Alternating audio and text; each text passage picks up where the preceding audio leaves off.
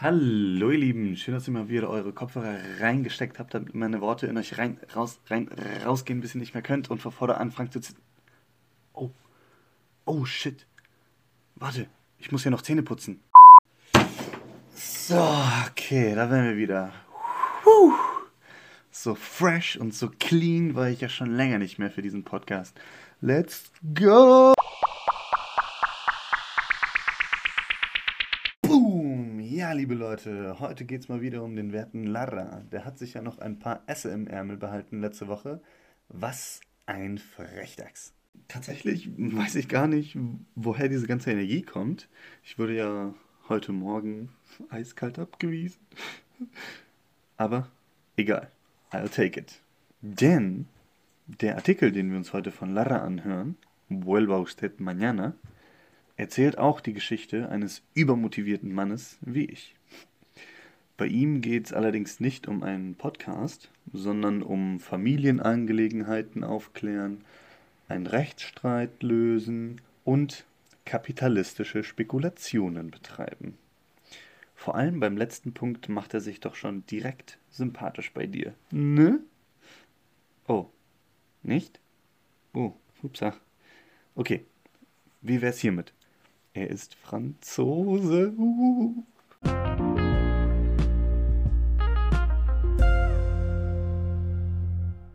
Ja, ja.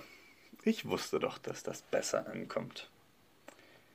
Auf jeden Fall kommt dieser Franzose nach Spanien zu Figaro, das alter Ego Larras in diesem Artikel, und bittet ihn um Hilfe bei seinen Angelegenheiten, da er nur 15 Tage für die ganzen Angelegenheiten eingeplant hat. Figaro warnt ihn allerdings vor. Er sagt, Lleno de lástima, traté de persuadirle que se volviese a su casa cuanto antes, siempre que seriamente trajese otro fin que no fuera el de pasearse. Übersetzt? Voller Mitleid versuchte ich ihn zu überreden, schnellstmöglich wieder nach Hause zu kehren, solange er allem Ernstes ein anderes Ziel mitbrachte, als hier herumzuspazieren. Figaro ist sich also sicher, dass das in 15 Tagen nicht so easy wird, wenn es denn wirklich um ernste Angelegenheiten gehen soll. Höchstens Spazieren ist drin. Auch schön. Der werte Franzose sieht es aber nicht ganz ein, also muss Figaro nachhaken. Mirad, le dije, Monsieur Sandelé, que así se llamaba, vos venís decidido a pasar quince días y a solventar en ellos vuestros asuntos. Übersetzt, Sehen Sie, sagte ich zu ihm, Monsieur Sandelay, denn so hieß er, Sie kommen hierher, entschlossen, 15 Tage zu bleiben und in diesen 15 Tagen eure Besorgungen zu erledigen. Daraufhin antwortet Monsieur Sandelay, leicht ironischer Name, by the way, mit voller Überzeugung, Ciertamente. 15 días, y es mucho. Mañana por la mañana buscamos un genealogista para mis asuntos de familia. Por la tarde revuelve sus libros, busca mis ascendientes y por la noche ya sé quién soy. En cuanto a mis reclamaciones, pasado mañana las presento fundadas en los datos que aquel me dé, legalizadas en debida forma, y como será una cosa clara y de justicia innegable, al tercer día se juzga el caso y soy dueño de lo mío. En cuanto a mis especulaciones, al cuarto día ya habré presentado mis proposiciones. Serán buenas o malas, y admitidas o desechadas en el acto. Y son cinco días. En el sexto, séptimo y octavo, veo lo que hay que ver en Madrid, descanso el noveno, el décimo me tomo mi asiento en la diligencia, si no me conviene estar más tiempo aquí, y me vuelvo a mi casa. Aún me sobran de los 15 días 5. Übersetzt? Genauso ist es. 15 Tage. Und das ist viel. Morgen früh suchen wir einen Genealogen für meine Familienangelegenheiten. Am Nachmittag geht er durch seine Bücher, sucht meine Vorfahren und am Abend weiß ich schon, wer ich bin. Was meine Reklamationen angeht, übermorgen stelle ich sie vor, fundiert mit den Daten, die er, also der Genealoge, mir geben wird, und da es eine eindeutige Angelegenheit sein wird, fällt am dritten Tag das Urteil und ich werde Besitzer des meinen. Was meine Spekulationen angeht, am vierten Tag werde ich schon meine Propositionen vorgestellt haben, also meine Vorschläge. Sie werden dann direkt genehmigt oder abgelehnt. Das wären dann fünf Tage. Am 6., 7. und 8. sehe ich, was es in Madrid so zu sehen gibt. Ich ruhe am 9. Am 10. nehme ich meinen Platz in der Diligenz ein, wenn mich denn nichts länger hier hält, und kehre zurück nach Hause. Von den 15 Tagen sind also noch fünf übrig. Ja, guter Zeitplan, Monsieur Sondelay. Hat auf jeden Fall verstanden, du hast auf jeden Fall verstanden, wie es läuft. Figaros Reaktion auf den Meisterplan. Traté de reprimir una carcajada que me andaba retozando ya hacía rato en el cuerpo. Permitidme, Monsieur Sondelay, le dije entre socarrón y formal, permitidme que os convide a comer para el día en que llevéis quince meses de la estancia en Madrid. ¿Cómo? Dentro de quince meses estáis aquí todavía. ¿Os burláis? No, por cierto. Os aseguro que en los quince días con que contáis, no habréis podido hablar siquiera a una sola de las personas cuya cooperación necesitáis. Übersetzt. Ich versuchte ein Gelächter zu unterdrücken, das schon lange in mir drin. Erlauben Sie mir, Monsieur Sondelais, sagte ich zu ihm zwischen sarkastisch und formell. Erlauben Sie mir, Sie zum Essen einzuladen, am Tag, an dem Ihr Aufenthalt in Madrid an die 15 Monate kommt. Wie? In 15 Monaten sind Sie immer noch hier. Machen Sie sich lustig? Nein, ganz sicher nicht. Ich versichere Ihnen, dass Sie in den 15 Tagen, mit denen Sie rechnen, mit keiner einzigen Person sprechen werden können, deren Kooperation Sie brauchen. Damn. Steile These, lieber Herr Figaro. Aber okay. Wir werden sehen. So kommt es am nächsten Morgen, dass der Genealoge necesitaba tomarse un tiempo, also sich eine Zeit nehmen müsste und dass die beiden denn bitte in ein paar Tagen nochmal wiederkommen sollen. Einige Tage später also antwortet nicht der Genealoge, sondern das Dienstmädchen. Vuelva usted mañana. El señor no se ha levantado todavía. Also, kommen Sie morgen wieder. Der Herr ist noch nicht aufgestanden. Am nächsten Tag heißt es, Vuelva usted mañana. El amo ha salido. Also, kommen Sie morgen wieder. Der Herr ist gerade rausgegangen. Dann heißt es, vuelva usted mañana. El amo está durmiendo la siesta. Also, kommen Sie morgen wieder. Der Herr macht gerade seine Siesta. Vuelva usted mañana. Hoy ha ido a los toros. Also, kommen Sie morgen wieder. Heute ist er beim Stierkampf.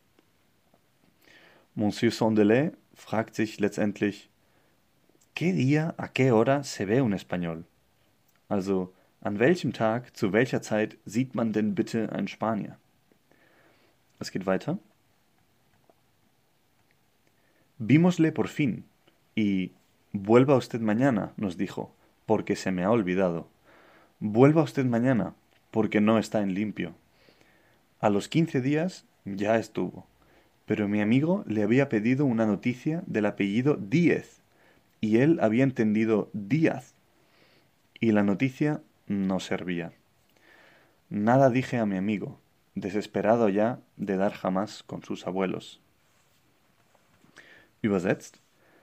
Wir sahen ihn endlich und kommen Sie morgen wieder, sagte er zu uns, weil ich es vergessen habe. Kommen Sie morgen wieder, weil es nicht die Reinschrift ist. Nach 15 Tagen war es fertig. Aber mein Freund hatte ihm eine Suche nach dem Namen Diez aufgetragen. Und der Genealoge hatte Diaz verstanden. Und die Ergebnisse waren nutzlos. Nichts, sagte ich zu, zu meinem Freund, schon hoffnungslos jemals auf seine Großeltern zu stoßen. Oh Mann, ey, das ist echt bitter. Aber irgendwo dann schon ein bisschen witzig. Unter anderem, weil es, ja, bis zu einem gewissen Punkt auch relatable ist. Oder was meinst du? Auf jeden Fall auf diese Erfahrungen mit dem Genealogen folgen genauso höchst effiziente Interaktionen mit dem Übersetzer, dem Schneider, dem Schuster, der Büglerin, Genderklischees, yes, dem Hutmacher, dem Richter, der von Figaro während seiner Arbeitszeit entspannt beim Rauchen ertappt wird, der Postfilialen, die wichtige Briefe verzettelt haben und sich gegenseitig vorwerfen, sie seien Verantwortung des anderen. Ja, am Ende fragt Figaro Monsieur Sondelet, ¿Qué os parece de esta tierra, Monsieur Sondelet? Me parece que son hombres singulares, pues así son todos. Übersetzt. Was denken Sie von diesem Land, Monsieur Sondelet? Ich denke, es sind eigenartige Menschen. Es sind aber alle so. Figaro möchte also nochmal klarstellen, dass das, was sie in diesen sechs Monaten erlebt haben, ja, es sind am Ende sechs Monate geworden, keine Einzelfälle waren, sondern im System verankertes Verhalten. Übrigens, nach diesen sechs Monaten wurde der Antrag von Monsieur Sondelet abgelehnt. Also all dieses Hin- und Herrennen für nichts. Toll, oder? Das denkt er sich auch und fragt zu Figaro letztendlich und sagt zu Figaro letztendlich, Me marcho, señor Figaro. En este país no hay tiempo para hacer nada. Also, ich gehe, Herr Figaro. In diesem Land gibt es keine Zeit, um nichts zu tun. Figaro erzählt anschließend noch, wie Monsieur Sondelet zurück in seine Heimat noch exzellente Neuigkeiten über die spanischen Gewohnheiten berichtet. Und dass das einzig Gute, was er in diesen sechs Monaten machen konnte, war, zurückzukehren.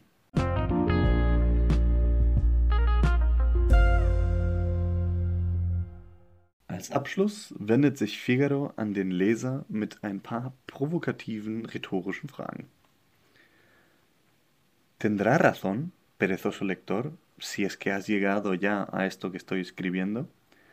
¿Tendrá razón el buen Monsieur Sondelet en hablar mal de nosotros y de nuestra pereza?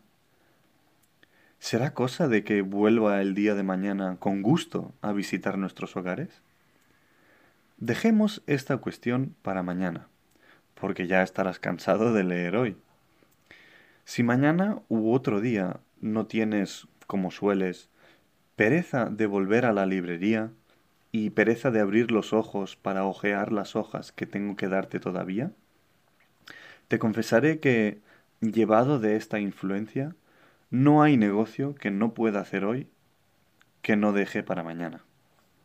En fin, lector de mi alma, te confesaré que ha más de tres meses que tengo, como la primera entre mis apuntaciones, el título de este artículo, que llamé Vuelva usted mañana. Que todas las noches he querido escribir algo en él, y todas las noches apagaba mi luz diciéndome a mí mismo con la más pueril credulidad, credulidad en mis propias resoluciones, eh, mañana lo escribiré. Da gracias que llegó por fin este mañana, que no es del todo malo, pero ay de aquel mañana que no ha de llegar jamás. Übersetzt. Wirst du recht haben, fauler Leser, falls du es denn überhaupt bis zu dem geschafft hast, was ich gerade schreibe. Wird der gute Monsieur Sondelet recht darin haben, schlecht über uns und über unsere Faulheit zu reden? Ist es möglich, dass er morgen gerne wieder zu uns zu Besuch kommt? Lassen wir diese Fragen für morgen. Denn du wirst ja wohl schon erschöpft sein vom ganzen Lesen heute. Falls du morgen oder einen anderen Tag nicht wie sonst immer zu faul bist, zur Bücherei zu gehen, faul deine Augen zu öffnen, um in den Blättern rumzublättern, die ich dir noch zu geben habe, werde ich dir beichten, dass es für mich, von diesem Einfluss der systemischen Faulheit getragen, keine Angelegenheit, die ich heute noch erledigen könnte, gibt, die ich nicht auf morgen verschieben werde.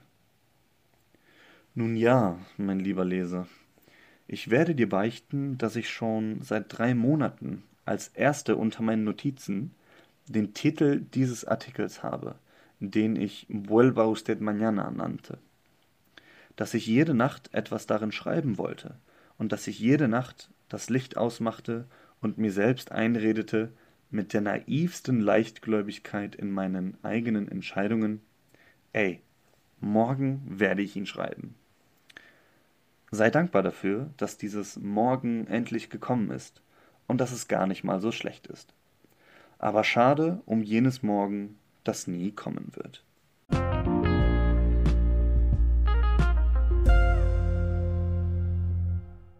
Ja, ziemlich frech dieser Figaro, nicht wahr?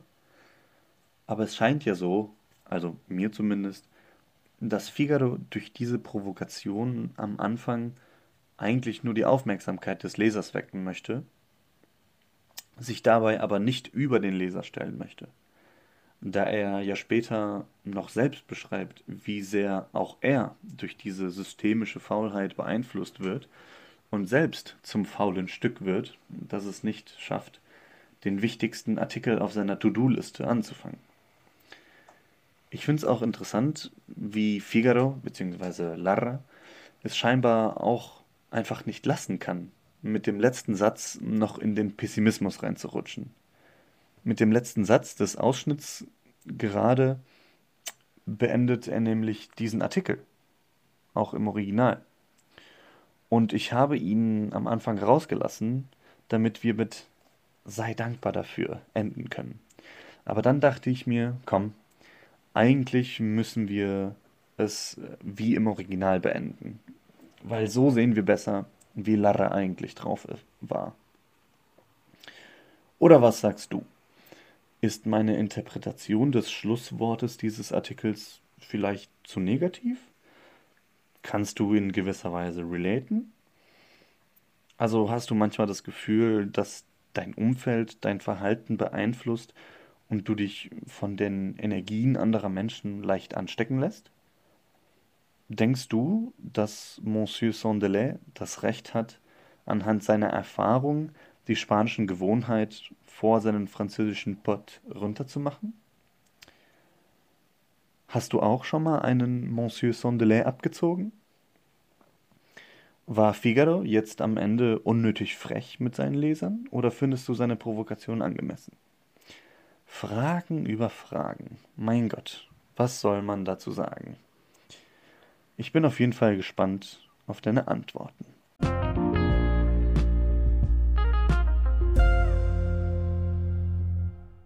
Okay, und damit sind wir am Ende der heutigen Folge angekommen. Ich hoffe, der faule Zuhörer oder die faule Zuhörerin hat es bis hierhin geschafft, denn nun kann er oder sie entscheiden, wie es weitergehen soll in der nächsten Folge. Die Idee war ja, heute Lara zu beenden und dann zu den RomantikerInnen Becker und Rosalia de Castro überzugehen. Aber vielleicht haben sich ja mit der heutigen Folge die Präferenzen geändert. Wer weiß. Aber wenn nicht, dann nicht. Bis dahin, tschö mit Ö und auf Wiederhören. Thank you.